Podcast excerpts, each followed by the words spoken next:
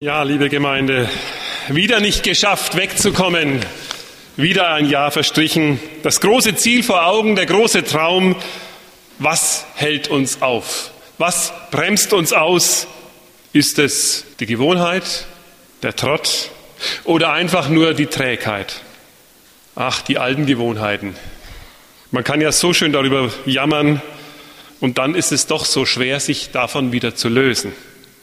Und wir wollen natürlich auch immer alles auf einmal. Wir sehnen uns nach Neuem, nach Aufbruch und Abenteuer und zugleich wollen wir die Sicherheit und das Gewohnte doch nicht verlieren.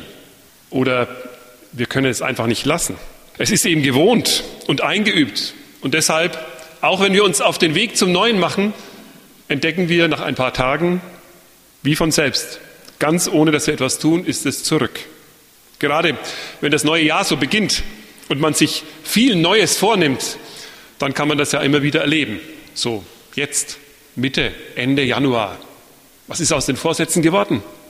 Und was ist mit der Macht der Gewohnheit? Wie eine ganz besondere Schwerkraft hält sie uns auf, lähmt sie unsere Schritte, lässt sie den ganzen Einsatz, den Mut, die Motivation, mit der wir rangegangen sind, erlahmen. Vielleicht habt ihr euch heute gefragt, Warum unser Lichtspurgottesdienst heute Aussteigen jetzt heißt, ist ja ungewöhnlich. Müsste es da nicht besser heißen, dabei bleiben, dranbleiben, drinbleiben, im Glauben, in der Kirche. Aussteigen jetzt? Was soll das? Es könnte ja andersrum heißen, dann wenigstens einsteigen, anfangen, los jetzt. Aber es heißt aussteigen und es hat einen guten Grund. Ich behaupte einmal, wer glauben will, muss ein Aussteiger sein. Doch, wer glauben will, der muss ein Aussteiger sein. Für viele von uns, die praktisch schon in der Kirche groß geworden sind und aufgewachsen sind, die schon immer dazugehören, so, fast schon so wie die Bänke vielleicht, erscheint das ja gar nicht richtig. Aussteigen? Nö. Drinbleiben, kommen. Ist doch gut, wenn man dazugehört. Ist doch gut, wenn man dabei ist. Ist doch gut, wenn man gute Gewohnheiten und Traditionen hat und pflegt. Und das ist wirklich gut, liebe Gemeinde. Gute Traditionen sind wirklich etwas Gutes. Und doch, man muss aufpassen, dass sich über die Jahre des eigenen Lebens und über die Jahrhunderte der Kirche da nicht das eine oder andere beimischt. Vielleicht da etwas Überkommenes, was früher einmal wichtig war, und dort etwas Unverstandenes, das man halt schon immer so gemacht hat und weil man es immer so gemacht hat, auch weiterhin immer so macht. Und diese Dinge wachsen plötzlich hinein in unser Leben. Mit einem Mal, ehe man es richtig merkt, ist die Sache mit dem Glauben etwas, das man halt so macht, weil es dazugehört und weil es alle machen. Und natürlich, weil man es so und so richtig findet und weil es die Eltern ja auch schon gemacht haben. Und das, was man nicht verstanden hat, na gut, das ist vielleicht so wie ein Steinchen im Schuh, unangenehm. Aber irgendwie, vielleicht schafft man das so, den Stein immer ein bisschen an den Rand zu bringen beim Laufen wie viele Steine haltet ihr aus? Vielleicht schafft man es, dass man sich irgendwann einmal daran gar nicht mehr stört. Irgendwie meint man sogar, das gehört dazu. Das muss wohl so sein. Und im Gegenteil, Fragen stellen, naja, da hätte man vielleicht früher anfangen müssen. Und man will ja auch nicht der Einzige sein, der seine Fragen hat, wenn alle anderen scheinbar mit den Sachen so klarkommen. Wissen Sie, es gibt erschreckende Sätze. Einer, den ich zum Beispiel ganz besonders erschreckend finde, ist, wenn Luther erzählt, wie es ihm ging, als er ein junger Mönch war. Sie wissen das. Der Martin Luther, der hat ganz eifrig versucht, Gott zu gefallen. Später hat er dann geschrieben, wie es bei diesem eifrigen Einsatz für Gott in seinem Herzen ausgesehen hat. Und ich finde, das ist erschreckend. Nach außen hin, so würden wir das heute sagen, ganz einfach und blank, war der schon fast ein Heiliger, was der alles gemacht hat. Und er sagt, in meinem Herzen aber habe ich Gott gehasst. Warum? Weil er spürte, dass er, so sehr er sich auch müht, dem Anspruch Gottes doch nicht gerecht werden kann. Gott ist so viel besser als wir. Das schaffe ich nicht. Und dafür, sagt er, habe ich Gott in meinem Herzen gehasst. Ich habe so viel gemacht und es hat immer noch nicht gereicht. Ich habe noch mehr gemacht, es hat immer noch nicht gereicht. Er schaffte und betete und fastete er beichtete, was das Zeug hielt, und doch hatte ihn die Angst vor Gott im Griff. Erst als er entdeckte, dass Gott ihn liebt, wurde das anders. Erst als er entdeckte, dass Gott in Jesus alles schon gemacht hatte, ihm alles anbietet. Wisst ihr, das ist keine Entdeckung, die man machen kann, wie wenn man merkt, ach ja, im Schrank ist noch eine Packung Zucker. Das wäre schön, wenn das so wäre. Das ist eine geistliche Entdeckung. Und dazu muss der Heilige Geist mein Herz anrühren. Sonst kann ich das gar nicht verstehen. Das ist viel zu groß für mich. Aber es war ihm geschenkt. Und er hat es entdeckt, dass Gott nicht mit Forderungen, sondern mit Liebe und mit offenen Armen auf ihn wartet und ihm begegnet. Wir können das hören, liebe Gemeinde, wir können das verstehen, wir können dazu nicken und sagen, ach schön, gut ist das, haben wir schon ab und zu mal in der Küche gehört, hören wir heute wieder, prima. Wie sieht das morgen früh aus, wenn ihr aufsteht? Was ist dann der Maßstab für euer Leben? Gilt das dann noch für dich? Gilt das dann für die Menschen um dich herum? Wie du mit ihnen umgehst? Wer oder was treibt dich dann an? Was ist dann der Maßstab für dein Leben? Ist dann wieder alles beim Alten? Einfach so, wie es halt schon immer war du lebst von den Forderungen und Bedingungen, wie man es dir halt von Kind auf nahegelegt hat? Und die Liebe Gottes bleibt dann vergessen? Wir fallen so leicht in die alten Gewohnheiten zurück. Wir brauchen uns dafür nicht zu schämen, das ist menschlich. Das gehört zu uns. Das war schon immer so. Das entschuldigt es zwar nicht, aber immerhin. Das macht es leichter, es für uns in den Blick zu nehmen. Einer hat erzählt, wie er in jungen Jahren zum Glauben gekommen ist.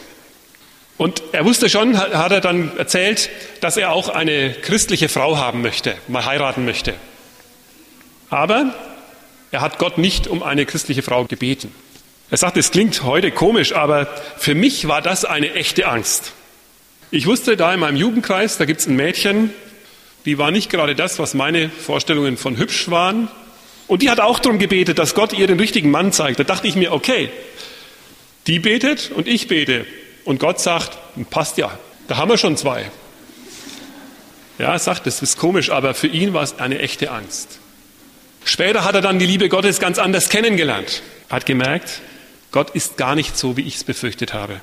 Er liebt mich und er gibt mir, was ich zum Leben brauche, was zu mir passt was mir gut tut.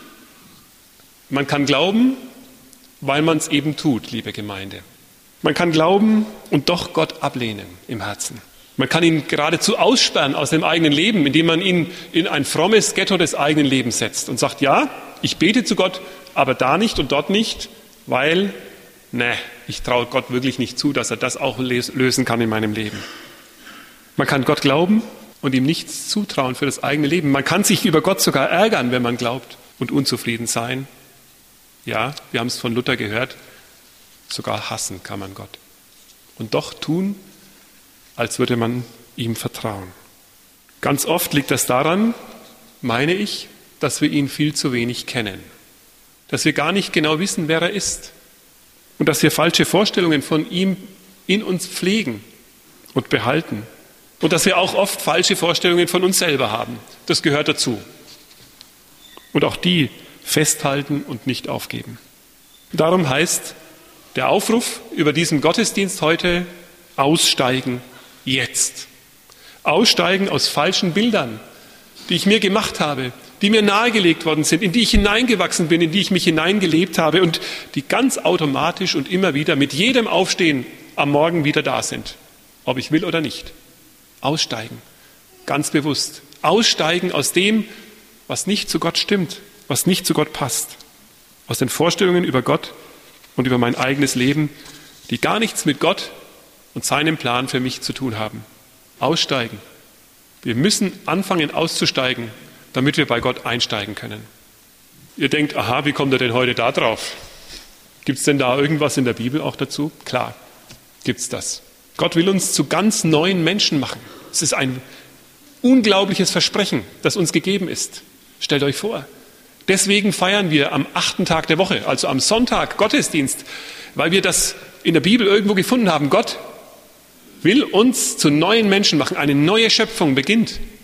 Und dazu müssen wir das Alte ablegen. Paulus schreibt das so, wir müssen täglich den neuen Menschen, den Gott uns gibt, anziehen wie wir unsere Kleider jeden Tag anziehen. Wir müssen den alten Menschen mit seinen Befürchtungen über Gott, mit seinen Ängsten zurücklassen, ausziehen und ablegen wie alte Kleider. Dazu möchte ich euch einladen. Luther hat gesagt, Wir müssen als Christen jeden Tag neu in die Taufe hineinkrabbeln. Es ist also auch der Versuch, das noch einmal anders zu sagen. Jeden Tag neu muss das Alte verschwinden aus meinem Leben, weil es immer wieder kommt. Ganz von alleine. Plötzlich ist es wieder da. Und ihr gebt euch Mühe, so wie mit den Neujahrsvorsätzen, und nach fünf Tagen ist es wieder da. Versteht doch, wir können nicht beides gemeinsam tragen. Das versuchen wir natürlich auch gerne. Irgendwie wollen wir alles haben. Das Alte soll weiter bestehen und das Neue soll Gestalt gewinnen. Aber das geht eben nicht. Das Alte muss abgelegt werden. Zugleich schenkt Gott uns Hoffnung und Mut und Liebe und Zuversicht für unser Leben. Daran hat übrigens jeder zu tun. Nicht nur der Martin Luther, sondern auch Sie und ich. Jeden Tag neu. Überlegen wir doch, wo wir aussteigen müssen, welche Ängste, welche Vorstellungen wir getrost hinter uns lassen können, weil Gott uns seine Hoffnung schenkt steigen wir jetzt aus. Jetzt und täglich neu. Sagen wir zu Gott am Morgen, hier bin ich. Segne mich. Lass mich dich heute besser verstehen. Lass mich ein Stück von dir entdecken, wie du wirklich bist. Und hilf mir zu tun, was dir wirklich gefällt. Hilf mir abzulegen, was mir, was anderen Schaden bringt. Ich finde, das wäre ein guter Anfang, den neuen Menschen anzulegen. Wenn Sie heute aus dem Gottesdienst nach Hause gehen, dann bekommen Sie so ein Blättchen in die Hand. Auf diesem Blättchen steht Luthers Morgen- und Abendsegen. Und da steht etwas für Evangelische, etwas Ungewöhnliches, nämlich wenn du aufstehst, dann bezeichne dich mit dem Zeichen des Kreuzes. Also das dürfen wir auch tun. Es ist ein Zeichen dafür, mein Leben, es folgt diesem Jesus Christus. Heute neu. Ein neuer Einstieg jeden Tag. Sie können das mitnehmen und nutzen. Ich habe vor kurzem gelesen, die Psychologen, die versuchen ja wirklich jedes, jeden hintersten Winkel unseres Gehirns zu verstehen und zu überlisten und zu erkennen. Die haben gesagt, wenn sie das schaffen, es 21 Tage zu machen, dann prägt sich allmählich eine neue Gewohnheit in ihrem Leben ein. Ob so ist, weiß ich nicht, müssen Sie selber ausprobieren. Aber ich möchte Ihnen Mut machen. Und wenn Sie sagen, ach, das habe ich schon so oft probiert, ob das jetzt klappt, kommen Sie zu mir, ich würde gern für Sie beten und Sie begleiten in diesen Tagen im Gebet, wenn Sie das mögen, dass jemand die Hände für Sie faltet. Vielleicht kennen Sie auch jemand, der um Sie rumsitzt, zu dem Sie sagen, zu dem, zu der gehe ich, der sage ich's, dass die für mich beten, dass es mir gelingt, immer wieder neu einzusteigen bei Gott, auszusteigen aus dem Alten und ganz neu mit Gott anzufangen, jeden Tag. Ich möchte abschließen mit einer Geschichte, die mir sehr gut gefällt. Und es ist die Geschichte von einem Philosophen, einem sehr kritischen Philosophen. So kritisch war er, dass man ihn in Dänemark, da hat er gelebt, nicht im Friedhof bestattet hat. Aber ich glaube, was er sagt, ist so nachdenkenswert, dass wir es unbedingt hören und beherzigen sollten. Er erzählt ein Gleichnis. Da lebt ein Haufen schnatternder Gänse auf einem wunderbaren Hof. Sie veranstalten alle sieben Tage eine herrliche Parade. Na, es kommt euch schon ein Verdacht, was das wohl ist. Das stattliche Federvieh wandert im Gänsemarsch zum Zaun, wo der beredste Gänserich mit ergreifenden Worten schnatternd die Herrlichkeit der Gänse dartut. Immer wieder kommt er darauf zu sprechen, wie in Vorzeiten die Gänse in ihrem mächtigen Gespann die Meere und Kontinente beflogen haben. Und er vergaß nicht dabei, das Lob an Gottes Schöpfermacht zu betonen. Schließlich hat er den Gänsen ihre kräftigen Flügel und ihre unglaublichen Richtungssinn gegeben, dank deren die Gänse die Erdkugel überflogen. Die Gänse sind tief beeindruckt. Sie senken andächtig ihre Köpfe, sie drücken ihre Flügel fest an ihre wohlgenährten Körper, der noch nie den Boden verlassen hat. Sie watscheln auseinander, voll Lobes für die gute Predigt und den beredten Gänserich, und das war dann alles. Fliegen tun sie nicht. Wie schade, liebe Gemeinde, wie schade, wenn das das Urteil ist. Wir sind so nah dran an dem großen Gott. Wagen wir es. Steigen wir aus aus dem Alten und wagen wir Schritte mit ihm. Und vielleicht, vielleicht sagen sie irgendwann einmal, Wahnsinn. Das, was ich jetzt erlebt habe, das ist noch mehr als Fliegen. Amen.